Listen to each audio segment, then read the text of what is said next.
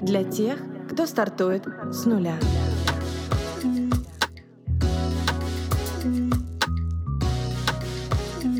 С нуля. Привет, меня зовут Алиса, я основатель бренд-агентства Тую. Здесь мы говорим о брендинге, людях и предпринимательстве. Кто стоит за созданием бизнеса и как эти люди масштабируют свои проекты. Поехали!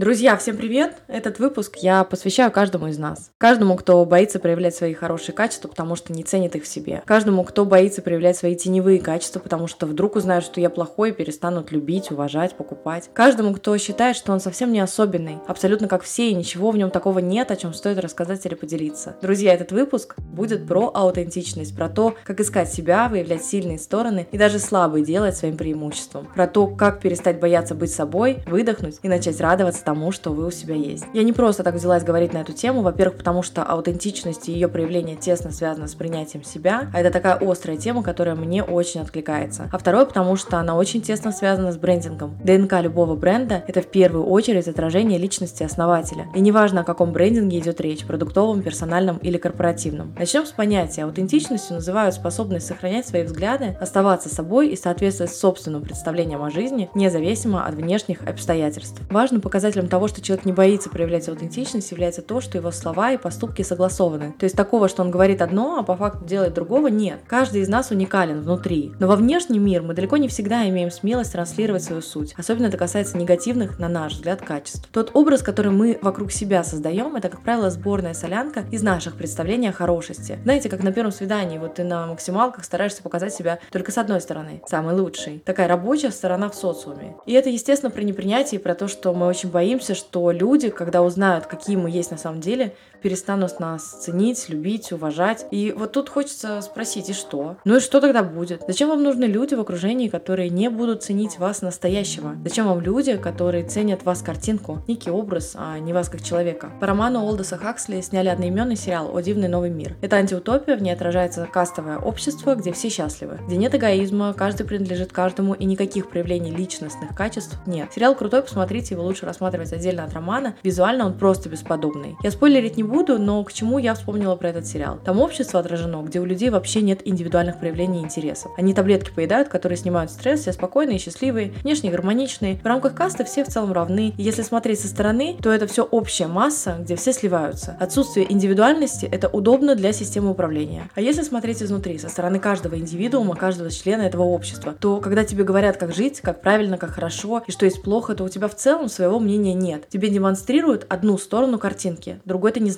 И самое страшное, что и не хочешь знать. Кстати, такой момент в сериале есть. И ты будто живешь не свою жизнь, ты не знаешь, что тебе нравится, как ты хочешь, о чем ты думаешь, о чем мечтаешь. Ты не живой, ты пластмассовый. И это на самом деле страшно. Понаблюдайте, когда общаешься с человеком, который знает о себе, кто он, который понимает, чего хочет и куда идет, ты ощущаешь его наполненность. Он целостный, и он открытый, и рядом с таким человеком хочется находиться и напитываться. Когда ты говоришь с человеком, который транслирует не свои позиции, не свои мысли, который в целом не понимает, чего от жизни хочет, он как будто себя не знает и сомневается. Ты ощущаешь оболочку, а внутри под ней как будто звон. Ничего нет. Все, что он транслирует, это микс из чужих взглядов и мнений, собранных по вершкам, без глубины, за которыми нет уверенности и твердости. Копни, и он не аргументирует фразы и позиции, потому что они не его и не про него. Возвращаясь к вопросу аутентичности, безусловно, сесть и просто понять, принять, кто мы есть и чего нам нужно, сложно. 30 лет условно мы этим не занимались, а тут надо столь масштабные вещи взять и осознать за раз. Нет, это всегда путь, где ты вытаскиваешь себя наружу. Поэтому люди идут с этими задачами в терапию, разбираются или используют книги и системы, по которым можно нащупать вектор и углубиться самостоятельно. Систем самопознания множество. Мне нравится работать с архетипами. Это понятно, довольно просто и применимо как в личной жизни, так и в брендинге. В плане маркетинга по архетипам можно выстраивать целые системы, где будут вовлечены собственник, компания и целевая аудитория, и наглядно показывать их взаимосвязь. Само понятие в обиход ввел Карл Густав Юнг. По факту архетип – это бессознательный паттерн, который определяет поведение человека. Юнг выстроил систему, на основе которой считал, что на подсознательном уровне мы наследуем те самые поведенческие паттерны в виде образов, которые проявляются в нас во взаимодействии с миром. Причем, что здесь интересно, возвращаясь к мысли, что ДНК любого бренда это в первую очередь собственник, то посмотрите, какая вещь получается. Согласно системе архетипов, в каждой личности собраны все 12 архетипов, но ведущим является один, а вспомогательным один-два. На них обычно выстраивается все позиционирование личности. Здесь не идет речь о том, чтобы транслировать его в массы. Это то, как мы выстраиваем рабочие процессы, жизненные, коммуницируем с людьми. То есть когда есть понимание этих архетипов, ты видишь, как можно контролировать их проявление. Эти же архетипы собственник бизнеса закладывает в работу своей компании. И компания становится их носителем, потому что собственник создает свою компанию по своему подобию. Она транслирует ценности и качества этих архетипов, становясь собирательным образом. Но подобное притягивает подобное. И в первую очередь клиентами становятся те люди, которые понимают ценности и позицию компании. То есть это представители тех же архетипов. И если вы сами про себя ничего не знаете, если не транслируете это в мир, если не отражаете в своем деле, то есть два пути. Либо вас не заметят, потому что вы сольетесь с общей массой, и клиентов тогда не будет, либо при трансляции не своих ценностей и основ к вам будут обращаться люди с несхожими жизненными позициями. А общение с такими людьми занимает и отнимает больше силы времени и, как правило, еще и денег не приносит. Ну, условно, когда ты разговариваешь с человеком, который с тобой на одной волне, или с человеком, которому необходимо бесконечное количество раз доказывать и рассказывать свою позицию. Удобство брендинга на основе архетипов заключается в интуитивности его использования и универсальности восприятия. Независимо от знаний теории маркетинга, каждый понимает, какие атрибуты следует выбрать для оформления того или иного архетипа. В плане личного использования, абстрагируясь от маркетинга, система архетипов лично мне помогла принять свои теневые стороны. Мой ведущий архетип – это правитель. И впервые я обратила внимание на гиперконтроль как на проблему, именно начав изучать архетипы. Архетип правителя объясняет мое диктаторство, мне свойственна авторитарность, и для меня очень важна системность. И это интересно, и когда ты в этом разбираешься, тебе проще контролировать и превращать нехорошие качества в нейтральные, а где-то использовать во благо. Кому нужно в описании к выпуску, я оставлю тест на архетипы, он бесплатный. Напишите мне потом свои результаты. Мне, если честно, интересно, сколько среди моих слушателей людей со схожими архетипами. Но здесь вопрос даже не в том, какой системой или инструментом вы пользуетесь для знакомства с собой. Вопрос в том, что этому необходимо уделять внимание и в этом копаться. И для начала я предлагаю вам выполнить максимально простое упражнение. Главное быть с собой честным. Сядьте и выпишите свои теневые стороны. Что вы запрещаете себе проявлять в жизни? Познакомьтесь с той частью себя, которую вы спрятали, и подумайте, так ли уж плохи эти черты? Кто вам запретил их